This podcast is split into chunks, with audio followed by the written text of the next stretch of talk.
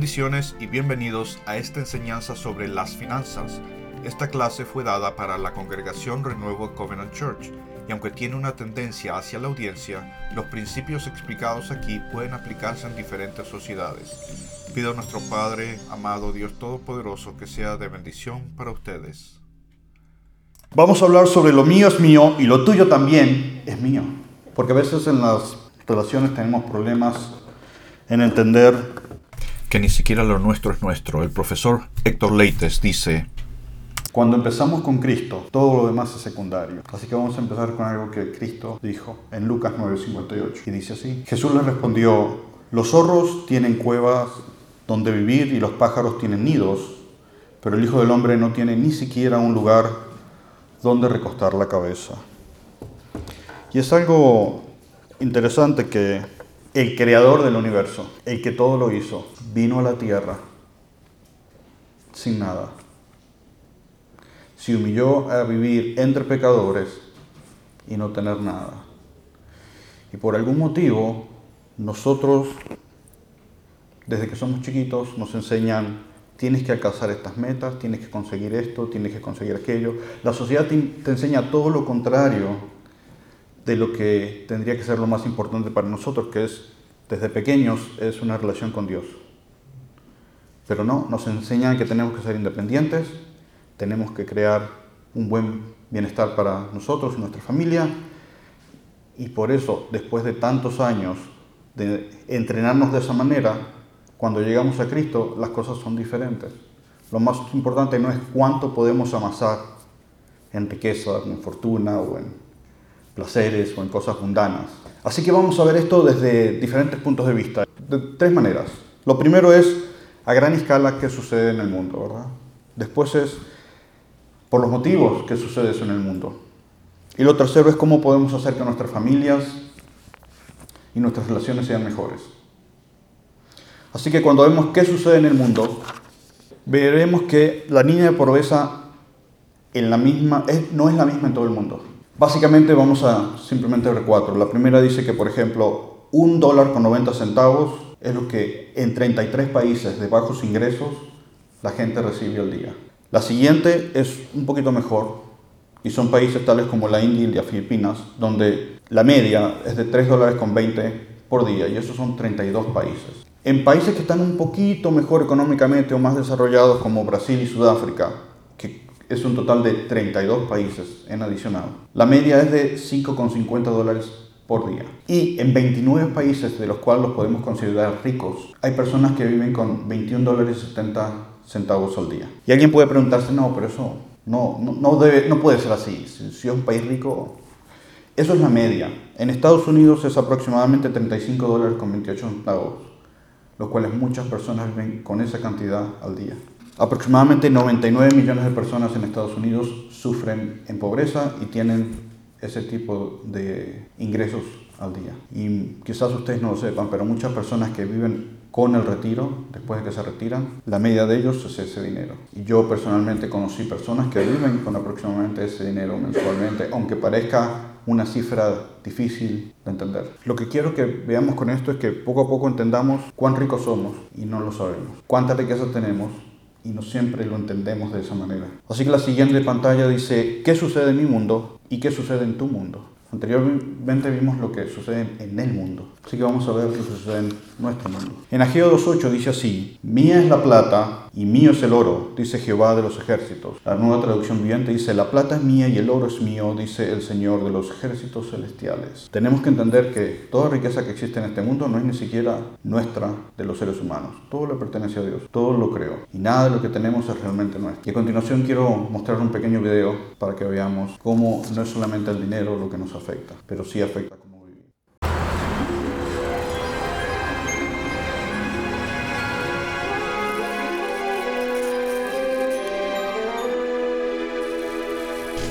¿Sabes el cuento del rey y el barbero? No, no me lo sé. Pues resulta que en una ocasión estaba el barbero afeitando al rey con su navaja. Cuando en un exceso de confianza este se le ocurrió decirle, Su Majestad, pensar que pese a todo su poder, yo tengo ahora su vida en mis manos. Y si quisiera, podría arrancarle la cabeza. El rey no contestó nada, no dijo nada en ese momento. Pero una vez que el barbero terminó de afectarlo, lo mandó a arrestar inmediatamente. El barbero sorprendido llegó y le preguntó al rey, Su Majestad, ¿qué hice? ¿Por qué me mandó a arrestar? Te excediste. Extralimitaste mi confianza. Pensaste en la posibilidad de matarme. Y tan delgada como el filo de una navaja es la línea que divide el pensar y el hacer. Interesante, sí. Y hablando de pensamientos, este mundo no hay quien lo entienda. Mira, mi mujer y mis hijos se la pasan todo el tiempo quejándose porque yo paso más tiempo en la barbería que en la casa. ¿Qué culpa tengo yo de eso? El dinero hay que lucharlo, mi amigo, no cae del cielo. En todo caso, Dios tiene la culpa, que fue el que hizo las cosas así, ¿no? ¿Usted qué cree? eh?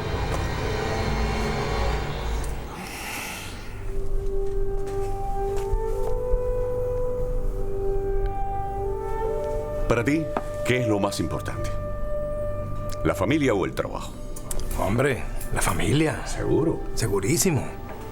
¿Y qué es lo más valioso? ¿El dinero o el tiempo? Bueno, supongo que el tiempo. Porque el tiempo es vida. Exacto. Eso es lo que quiere tu familia de ti. Tiempo. Vida compartida. Lo más valioso. ¿Y entonces? ¿Qué me recomienda? ¿Que no trabaje? No, al contrario. El trabajo también es tiempo que uno le dedica a la familia. El problema, mi amigo, está en el exceso. En el exceso. En extralimitarse.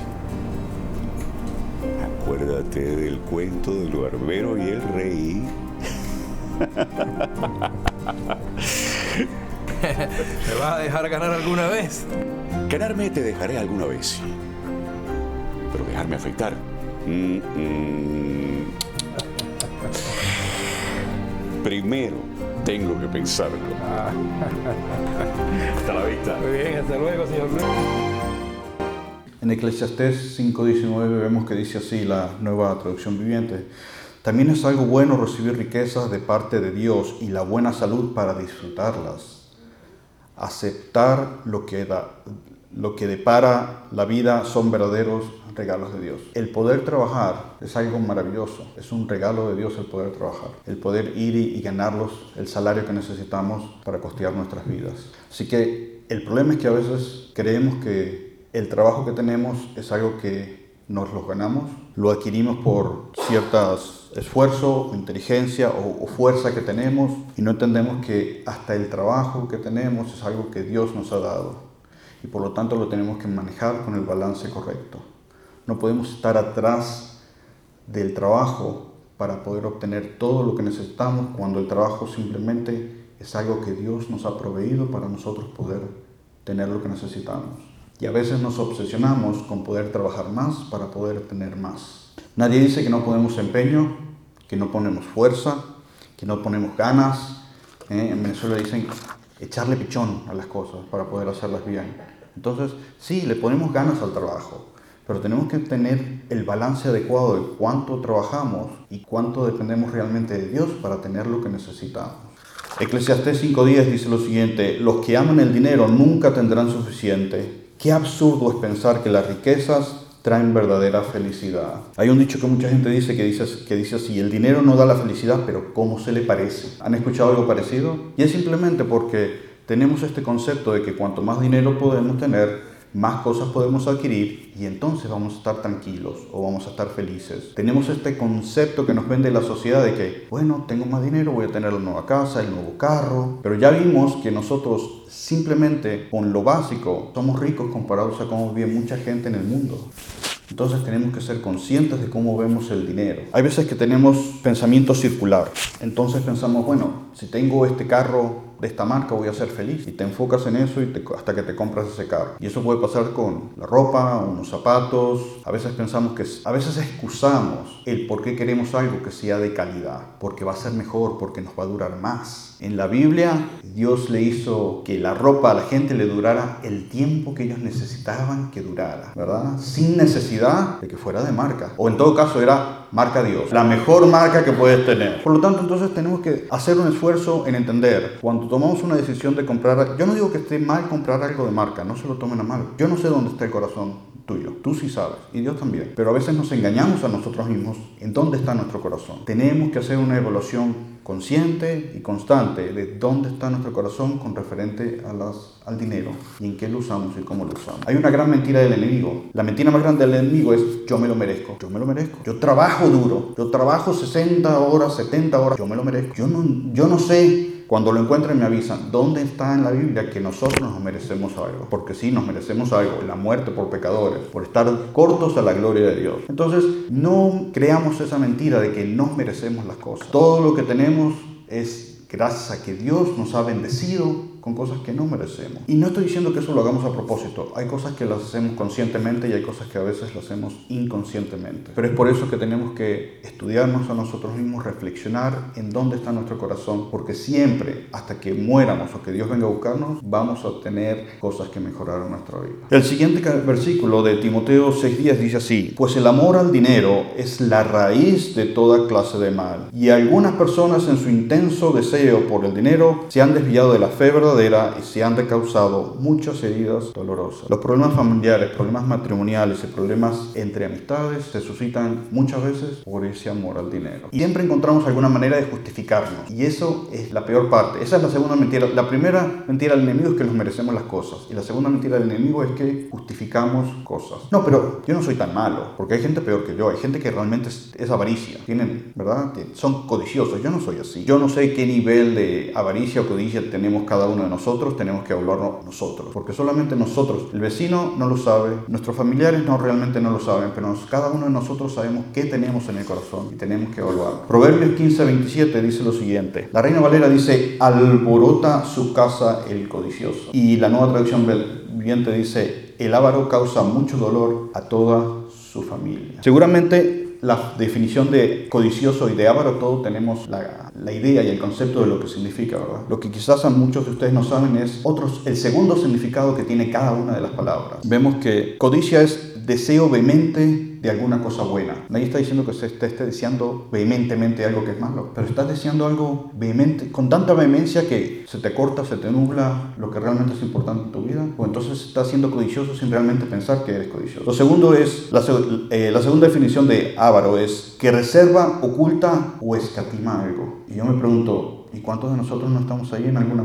en algo en nuestras vidas? Porque yo no me veo como una persona ávara, no sé ustedes. Siempre nos vemos mejores de los que somos, ¿verdad? Entonces, si estás reservando, ocultando, escatimando cosas de tu esposa, tu esposo, tus padres, tus hermanos, hay algo que no está bien en tu corazón. Hay algo que tienes que tratar con Dios. De la misma manera que si tienes deseos vehementes de algo, nadie dice que sea malo.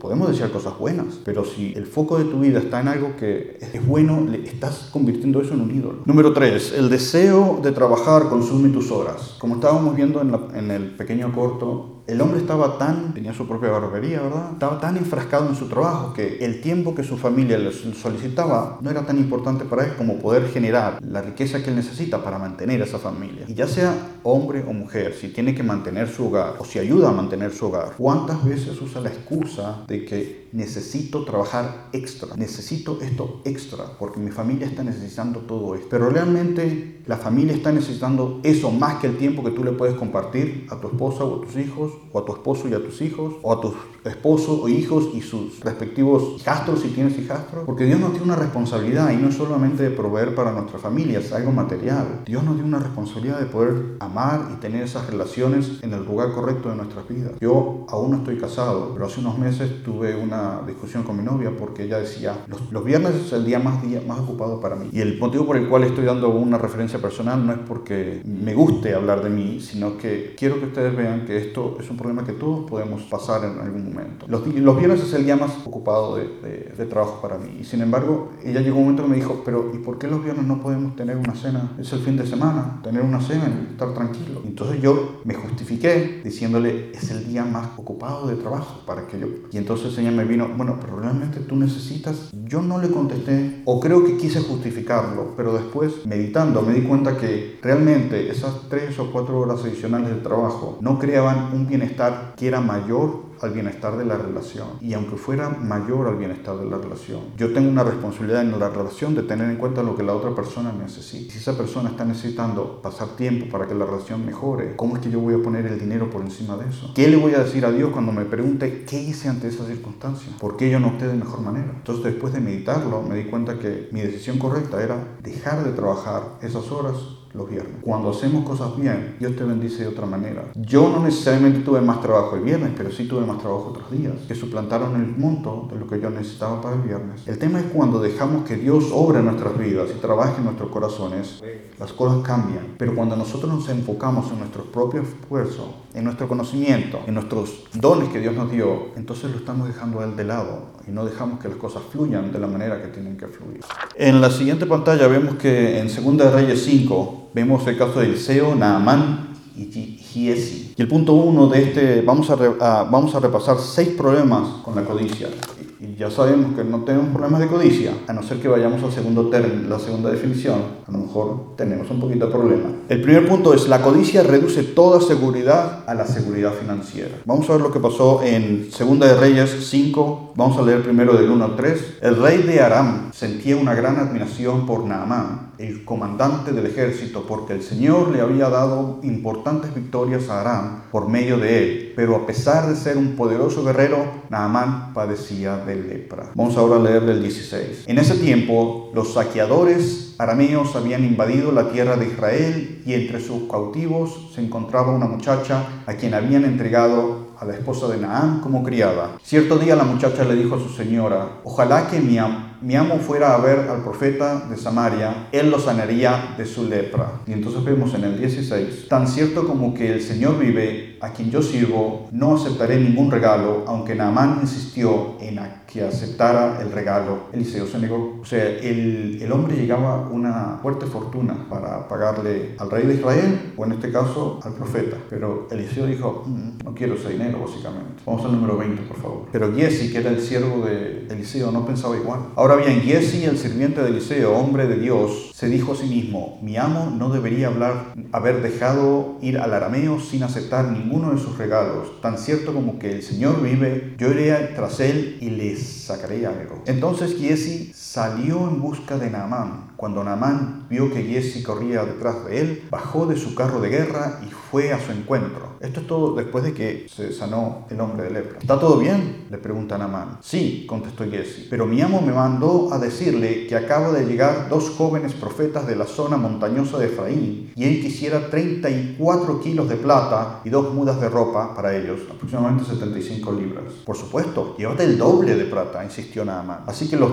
dos mudas de ropa, amarró el dinero en dos bolsas y mandó a dos de sus siervos para que le llevaran el regalo. ¿Podemos faltar más? Entonces Eliseo le preguntó, ¿no te das cuenta de que yo estaba allí en espíritu cuando Naamán bajó de su carro de guerra para ir a tu encuentro? ¿Acaso es momento de recibir dinero y ropa olivares y viñedos, ovejas y ganados, sirvientes. Por haber hecho esto, tú y toda tu descendencia sufrirá de lepra, de Naamán para siempre. Cuando Jesse salió de la habitación, estaba cubierto de lepra, su piel se puso blanca como la nieve. Traigo esto porque el punto que estamos viendo esto es la codicia reduce toda tu seguridad a que sea seguridad financiera. ¿Qué seguridad tuvo? Las 75 libras es aproximadamente unos 20 mil dólares hoy. O sea que los 150 libras serían aproximadamente 46 mil dólares, más o menos. Lindo dinero, ¿quién lo puede despreciar? El problema es que cuando ponemos nuestra seguridad en el dinero, no había dinero que pudiera limpiarlo de lepra. Aquí así. Y yo pregunto, cuando trabajamos, ¿trabajamos más de lo que nuestro cuerpo requiere o puede o podemos nuestra esperanza en que Dios va a proveer? ¿Cuántos de ustedes han decidido que van a confiar en Dios para que Él provea para sus necesidades y las de su familia? Hombres y mujeres, ambos. O simplemente, no, voy a trabajar un poco más porque necesito el dinero. Y nos excusamos en, Dios está proveyendo trabajo, debe significar que debo trabajar más. No lo sé, pero quiero que, me gustaría que cada uno de ustedes lo evalúe, porque es importante no poner toda nuestra seguridad a la seguridad financiera. Hay personas que quizás puedan decir, bueno, pero es que yo no tengo otra opción, tengo que trabajar. Y entonces mi pregunta sería, las otras opciones que no has quizás experimentado, ¿has intentado por lo menos? ¿Has preguntado a tu grupo de hermanos cristianos que oren por ti para que Dios abra puertas? Porque a veces no, es suficiente que yo oré, pero entonces ese yo oré no es que no sea suficiente, es que estás poniendo una importancia en tu oración más allá de la que deberías. ¿Has pedido a alguien de tus hermanos cristianos, necesito que por favor ores por esto, por mí, porque necesito ayuda. Porque Dios se complace de que unen los unos por los otros. ¿Qué, tal, ¿Qué pasa si Dios está esperando que tú abras tu corazón para que compartas tu necesidad, para que otros oran por ti, para Él poder obrar? No es que Él necesita de eso, pero tal vez Él está esperando que tú hagas eso. Porque lo que nosotros tenemos que destruir por completo son las barreras del orgullo, las barreras de que yo lo puedo, yo no necesito de nadie, yo ni siquiera necesito que otros oren por mí, yo puedo orar por mí mismo y es suficiente. Es suficiente que Dios, sí, es suficiente que tú ores, si tu corazón está en el lugar correcto. El segundo punto que vamos a ver de los seis que estamos tocando ahora es la avaricia no es de Dios. Y eso lo podemos leer en 1 Juan 2.16 que dice, pues el mundo solo ofrece un intenso deseo por el placer físico, un deseo insaciable por todo lo que vemos y el orgullo de nuestros logros y posesiones. Nada de eso proviene del Padre, sino que viene del mundo. El orgullo de todo lo que tú has logrado no es bueno y no es tuyo. Cuando a veces logramos muchas cosas por nosotros mismos, tal vez Dios permita que tú te tengas que dejar todo eso a un lado para poder crecer. Tú puedes pensar, bueno, pero lo mío no es grave. Yo solo quiero, ponle tres puntos suspensivos a lo que tú quieras. Yo solo quiero, ¿qué quieres? Un anillo nuevo, una ropa de marca nueva, una casa nueva, un carro nuevo, una cafetera nueva porque la que tengo funciona pero está vieja. Tengo ollas pero están viejas. ¿Cuántas veces tomamos iniciativas sin considerar qué es lo que Dios desea que nosotros hagamos? ¿Sabes qué? Tenemos ollas viejas. Vamos a orar a ver si debemos cambiarlas. ¿Por qué no orar? O bueno, porque yo con mis pies puedo ir, subirme al carro, ir al supermercado, donde sea que las vendan, comprarlas, traerlas y disfrutarlas. Ni le pregunté a Dios si las tengo que comprar. No es que necesitamos permiso de Dios, es que Él se complace en que nosotros tenemos una relación con Él. Cuando ustedes tienen una relación, algo importante que hacer. No, no llaman a su esposo o su esposo y le dicen, fulano, mecano, mira, ¿qué te parece? ¿Por qué no con Dios lo mismo? Si quieren una relación con nosotros. El punto número tres que vamos a tocar es la codicia nos impide descansar en la fidelidad de Dios. En Hebreos 13:5 vemos así, no amen el dinero, estén contentos por, con lo que tienen, pues Dios ha dicho, nunca te fallaré, jamás te abandonaré. ¿Creemos esas palabras? Porque si las creemos profundamente en el corazón, le voy a consultar todo a Dios y chao, que sea lo que tenga que ser. Pero si no consultamos con Dios y si no nos interesa, entonces no no creemos en su fidelidad. Podemos leer que creemos en su fidelidad, podemos creer que creemos en su fidelidad, pero realmente creemos en su fidelidad. Él aquí dice, nunca te fallaré y jamás te abandonaré, jamás. Seguimos en el punto 3 con otro versículo. Lucas 12:15 dice así. Y luego dijo, esto lo dijo Jesús, y luego dijo, tengan cuidado que con toda clase de avaricia, la vida no se mide por cuánto tiene. El mundo sí te mide por cuánto tienes. Los amigos tal vez te midan por cuánto tienes. En tu trabajo también te midan por cuánto tienes. ¿Cuánta gente conoce a gente que trabaja, por ejemplo, en bienes raíces y necesitan tener este super carro para que vean cuán exitoso soy? Porque de esa manera voy a tener más negocio. Pero Jesús dijo lo contrario, la vida no es, no se mide por cuánto tienes. Punto número 4, la codicia te hace esclavo del mundo. Nadie puede servir a dos amos, pues odiarás a uno y amarás al otro. Serás leal a uno y despreciarás al otro. No se puede servir a Dios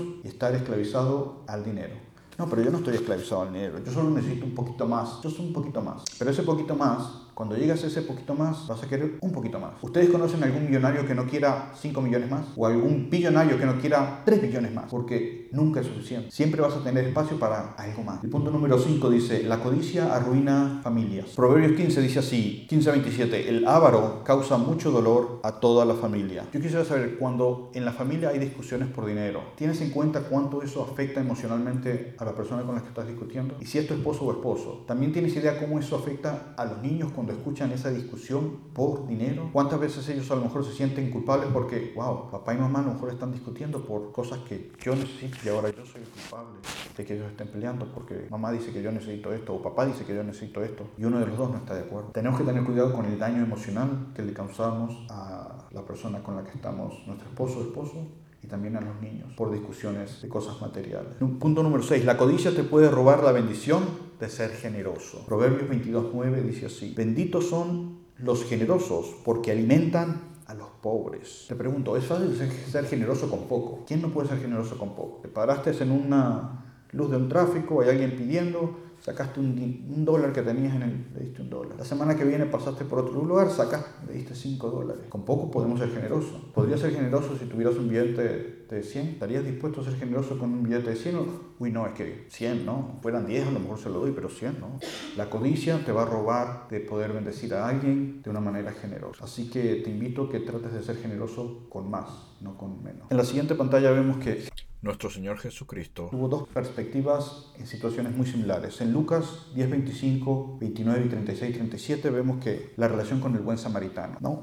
Cuando el hombre le hace una pregunta, la respuesta del Señor Jesucristo fue, Ama al Señor tu Dios con todo tu corazón, con toda tu alma, con toda tu fuerza y con toda tu mente y ama a tu prójimo como tú mismo. Y entonces este estudioso de la palabra le pregunta, ¿y quién es mi prójimo? Y ahí es cuando tenemos la historia del samaritano. Y entonces Jesús dice, ahora bien, ¿cuál de los tres te parece que fue el prójimo? Jesús le dice al estudioso de la, de la, de la palabra, ¿cuál fue que tú crees que fue eh, el prójimo del hombre atacado por los bandidos? Preguntó Jesús. Y el hombre contestó, estamos en el 36 y 37, el que mostró compasión. Y entonces Jesús le dijo, así es, ahora ve y haz lo mismo. Si era un estudioso de la palabra, estoy asumiendo, pero tal vez podemos asumir que tenía un caudal por lo menos respetable de, ingresos o de dinero. El carpintero no necesariamente podía ser estudioso de la palabra, ¿verdad?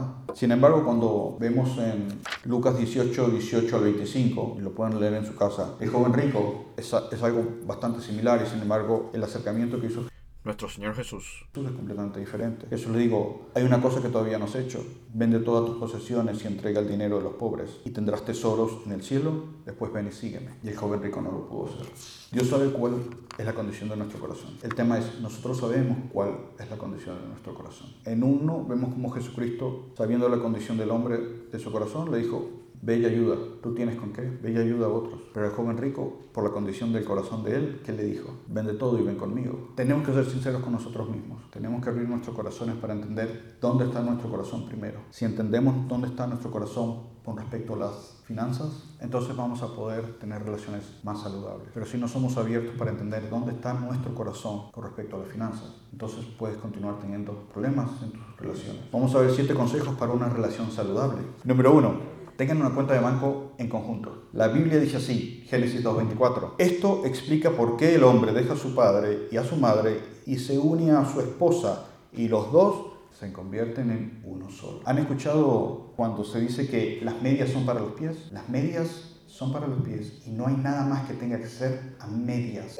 Tenemos que encontrar justificaciones en el por qué hacemos ciertas cosas. Si la persona tiene problemas de gastos, ayude a esa persona a llegar a donde tiene que llegar para que la cuenta en conjunto funcione de la manera que tiene que funcionar correctamente. Confía más en Dios que en tu capacidad de que el dinero rinda. Tú puedes estar seguro que si la persona con la que tú estás tiene problemas de manejar sus finanzas correctamente, hay muchas cosas que no van a salir bien cuando tengas la cuenta en conjunto con esa persona. Pero estás unida a esa persona, trabaja con esa persona, confía en que Dios va a trabajar en el corazón de esa persona, ora para que Dios trabaje en el corazón de esa persona y tú trabajas en las cosas que tú tienes que trabajar para tener la paciencia que necesitas para que esa persona pueda estar en donde tú necesitas que esa persona esté sencillo. Porque entonces vas a permitir que Dios trabaje eh, two ways ¿no? como una calle de dos vías. Esa, Dios va a trabajar en esa persona de la manera que tiene que trabajar, tan cuanto esa persona también permita, y va a trabajar en ti, contigo en las cosas que tú tienes que trabajar con Dios, que no has permitido que Dios trabaje, simplemente lo has excusado. No, es que ella o él no saben manejar el dinero. Yo manejo la chequera. Pero no tuviste ningún problema cuando te casaste, el versículo que dice, y los dos se convierten en uno. En eso no tuviste problema. Es solo cuando viene con la chequera, ¿no? Porque si ese es el problema, bueno, mira, tú duermes en tu cuarto y yo duermo en el mío. No funciona, ¿verdad? Porque las medias son para los pies, nada más. El punto número dos, respetar estilos de vida. Cuando dos personas vienen a un matrimonio, son personas que tienen diferentes formas de ver las vidas porque tuvieron diferentes crianzas. Y cuando vives en un país que no es el tuyo, hasta pueden ser personas que sean de países diferentes. Primera de Pedro 1.13 dice así, así que preparen su mente para actuar y ejerciten el control propio. ¿Qué tiene que ver esto con respetar el estilo de vida? Mucho. Porque a lo mejor para una de las dos personas en el matrimonio, yo voy a Goodwill, cualquier lugar de estos lugares de venta de ropa de segunda mano y estoy feliz y contento. Y a lo mejor la otra persona quiere ir a un JCPenney o en España sería el Corte Inglés o cualquier otro lugar donde se vende ropa mejor que ropa de segunda mano. Está perfecto. ¿Cuál es el compromiso de la pareja? Hay un presupuesto que ustedes ya diseñaron para que, bueno, yo sé que te gustan las cosas de JCPenney y no de Goodwill, así que vamos a hacer un presupuesto para que eso suceda en el momento adecuado, no todas las semanas, ¿verdad? O sea que tenemos que llevar a compromisos en cuanto a las finanzas. Bueno, vamos a comprar entonces cuando haya descuentos especiales. Tengan reservado ese dinero para poder hacer compras cuando hay descuentos. Y entonces los,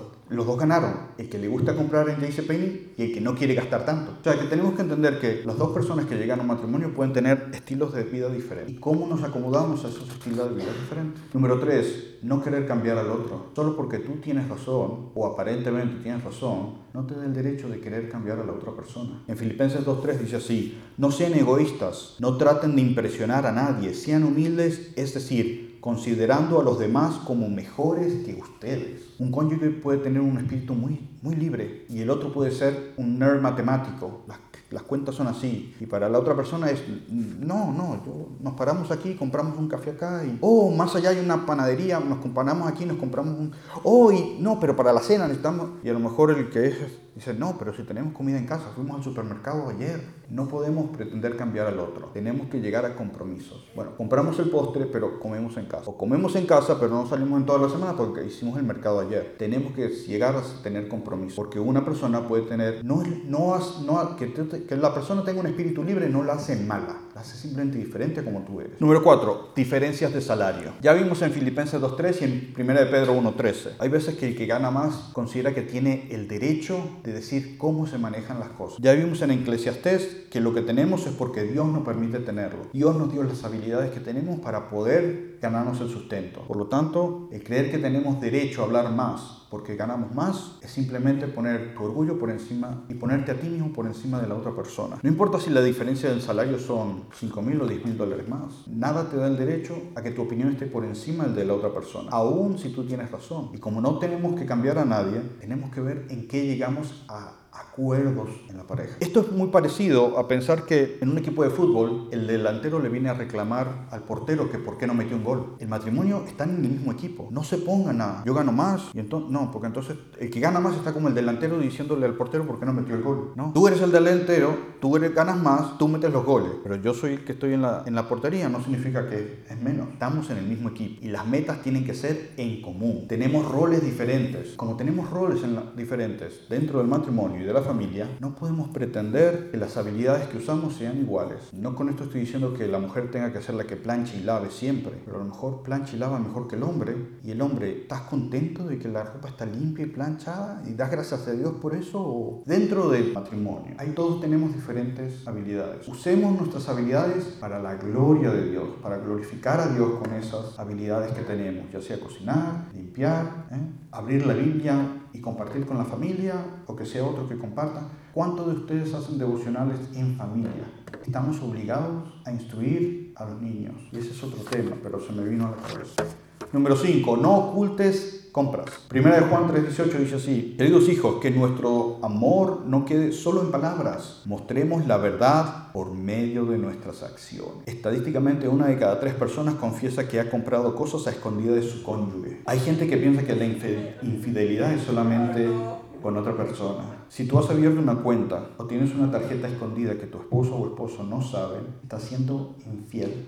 No hay necesidad de tener esa infidelidad. Encaremos los temas delicados. Mira, voy a tener esta cuenta por separado. Tú tienes acceso, pero es porque yo quiero ahorrar un dinerito para X cosa, sin tener que ocultar. Mira, tengo esta tarjeta de crédito, pero la quiero tener solo para comprar helado. Yo sé que a ti no te gusta que yo esté comiendo helado en la calle, pero no hay necesidad de ocultar. Tú puedes ser honesto. Si eres adicto al helado, ten tu tarjeta solo para el helado y te aconsejo que, llames a Helados Anónimos. Número 6. Expectativas en común. Eclesiastés 4:12 dice así, alguien que está solo puede ser atacado y vencido, pero si dos si son dos, se ponen de espalda con espalda y vencen. Mejor todavía, si son tres, porque una cuerda triple no se corta fácilmente. Si tú tienes fuerza en el matrimonio es porque son dos. Pero si tú te aseguras de que Dios sea parte de tu matrimonio, entonces son tres.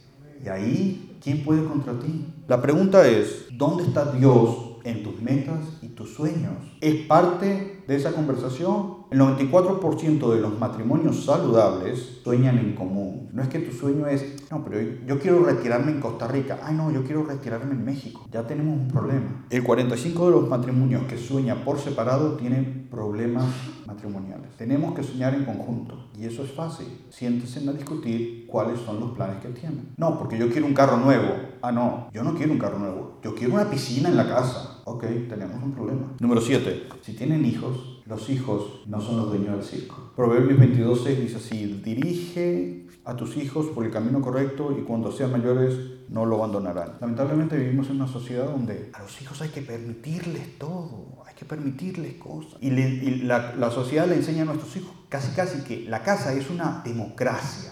No, lamento informarles, hijos míos, la casa no es una democracia. ¿Podemos hacer par a nuestros hijos parte de las decisiones que tomamos? Sí. Pero que ellos sean los dueños del circo, no. ¿Cómo hacemos eso? Bueno, de vez en cuando le puedes dar un voto de opinión a las cosas que se tienen que hacer como familia a los niños. Sin embargo, la decisión final la tiene papá y mamá porque es un patriarcado. La democracia es cosa que inventaron los griegos y lo dejamos ahí. La siguiente pantalla dice así, Ezequiel 36, 26. Les daré un corazón nuevo y pondré un espíritu nuevo dentro de ustedes. Les quitaré ese terco corazón de piedra y les daré un corazón tierno y receptivo ¿Ustedes tienen un corazón tierno y receptivo a sus familias? A lo que sus familias necesitan, y no estoy hablando de lo monetario. Estamos pasando el tiempo que necesitamos con los hijos, o con las esposas, o con los esposos. Estamos tan enfocados en lo que queremos y necesitamos que no estamos haciendo realmente lo que es necesario. Ya no sé ustedes, pero a lo mejor para sus hijos es más importante poder ir a un parque y comer un helado de paleta que que usted le pueda ofrecer cosas que ellos no realmente no necesitan. ¿Qué tiempo estamos invirtiendo en la familia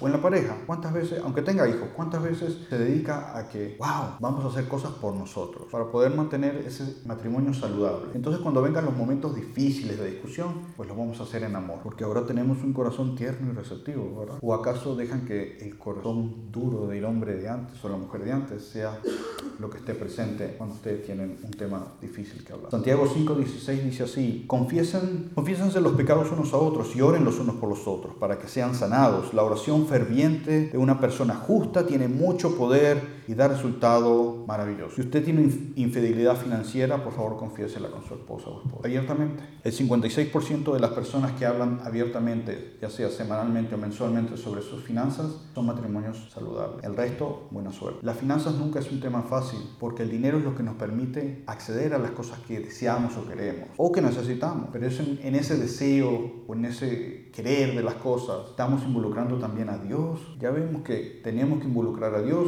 para que seamos una cuerda triple. Así que de ser lo mío es mío y lo tuyo también, también es mío, deberíamos de ser lo nuestro es de Dios y le alabamos por lo que nos permite tener. Aunque a ti te parezca que lo que tú tienes es poco, vimos al principio que lo que tienes es mucho. No dejes que la influencia del mundo cambie tu corazón en lo que tienes que tener o en lo que tu familia necesita o en cómo se lo das a tu familia. Porque si vas a ser como el barbero, trabajar, trabajar, trabajar, ¿y la familia dónde queda? ¿Tus hijos dónde queda? ¿Esposo o esposo dónde queda? Eh, vivimos en una sociedad que lamentablemente la gran mayoría de las damas tienen que salir a trabajar porque vivimos en una sociedad frenética de 24/7, ¿no? Y entonces, ayudamos en todo lo que tenemos que ayudar. Todo lo que hacemos, toda acción tiene una reacción, ¿verdad? Entonces, si hacemos las cosas bien, vamos a obtener reacciones mejores de las personas con las que vivimos. Así que vamos a orar y a cerrar el mensaje de hoy. Padre amado, todopoderoso, venimos ante ti, gloria a tu nombre. Pedimos que por favor todo lo que escuchamos hoy esté en nuestros corazones y en nuestras mentes al momento de tomar decisiones, de entender cómo podemos manejar mejor nuestras finanzas, por el bienestar de nuestra familia, el bienestar de nuestro futuro, pero por sobre todas las cosas, que eso sea simplemente una herramienta para hacer tu voluntad, una herramienta para ayudar al que necesita, una herramienta para poder avanzar tu reino. Una herramienta. Que el dinero simplemente sea eso, una herramienta. Que yo ponga mi confianza en ti de día y de noche. Que tú vas a proveer, tú has dicho que no me vas a abandonar. Que tú vas a proveer para mí. Ayúdame a tener un corazón suave a esas palabras, noble a esas palabras. Que sin importar lo que yo vea delante de mis ojos, tú vas a proveer para mí y mi familia Ayúdame por favor, Padre, para ser ese hombre o mujer que tú deseas que yo sea, al servicio de tu comunidad, al servicio de mi familia, Tú viniste a este mundo a ser siervo y morir por nosotros. ¿Cómo no poner en práctica eso y ser siervo y servir a los demás? Ayúdame que todo lo que aprendí en esta sociedad a través de la televisión, de las escuelas, de lo que dicen los adultos, y quizás por 20, 30 años lavaron mi cerebro, que eso cambie. Ayúdame a entender que debo de compartir todo en el matrimonio y enfrentar las consecuencias en amor. Que si yo soy el que tengo problemas financieros, permita que mi cónyuge me ayude que si mi cónyuge es el que tiene problemas financieros, permita que yo ayude. Que si los dos tenemos problemas financieros y no sabemos cómo manejar nuestras finanzas, poner nuestra plena confianza en ti pedirte que proveas ayuda para que podamos mejorar los recursos que tú nos permitas tener. Vimos que tú, todo, las riquezas son tuyas y que todo lo que tenemos es porque tú permite que lo tengamos. Ayúdanos a que, por favor, Padre amado, manejemos las finanzas de acuerdo a como tú quieres que las manejemos. Al final del día, esta es tu historia, no la nuestra. Ayúdanos a obrar de acuerdo a lo que tú quieres para tu historia, no la nuestra. Porque nuestro regalo más grande es el regalo de una vida en eternidad contigo, donde el dinero no va a importar donde el retiro no va a importar. Lo que va a importar es que todos los días, con gozo en nuestros corazones, vamos a alabarte y adorarte de una manera que hoy no podemos porque vivimos en este mundo caído. Ayúdanos a entender en nuestros corazones que la eternidad, ese es nuestra meta. Ayúdanos a compartir el Evangelio, Padre, para que más personas entren en tu reino. Ayúdanos a hacer tu voluntad, aunque no siempre entendemos cuál es. Guíanos. Necesitamos de ti de día y de noche. Ayúdanos a meditar en tu palabra de día y de noche. Guíanos para que hagamos siempre lo que te place, aunque no siempre entendamos el porqué. Y Padre amado, Abre nuestros corazones para que podamos entender que necesitamos una relación contigo y aquellos que no hayan aceptado a Cristo, abre los corazones de esas personas, Padre. Trabaja en sus mentes, en sus corazones, para que entiendan que necesitan de ti y puedan aceptar el regalo de vida eterna. Señor Jesucristo, en tu hermoso y poderoso nombre oramos. Gloria a ti para siempre. Amén. No dejes de escuchar nuestra emisora de radio a través de revelación.org, revelación con donde tenemos dos enlaces. Uno para que puedas escuchar la radio dentro de Estados Unidos y otro para que puedas escuchar la radio fuera de Estados Unidos.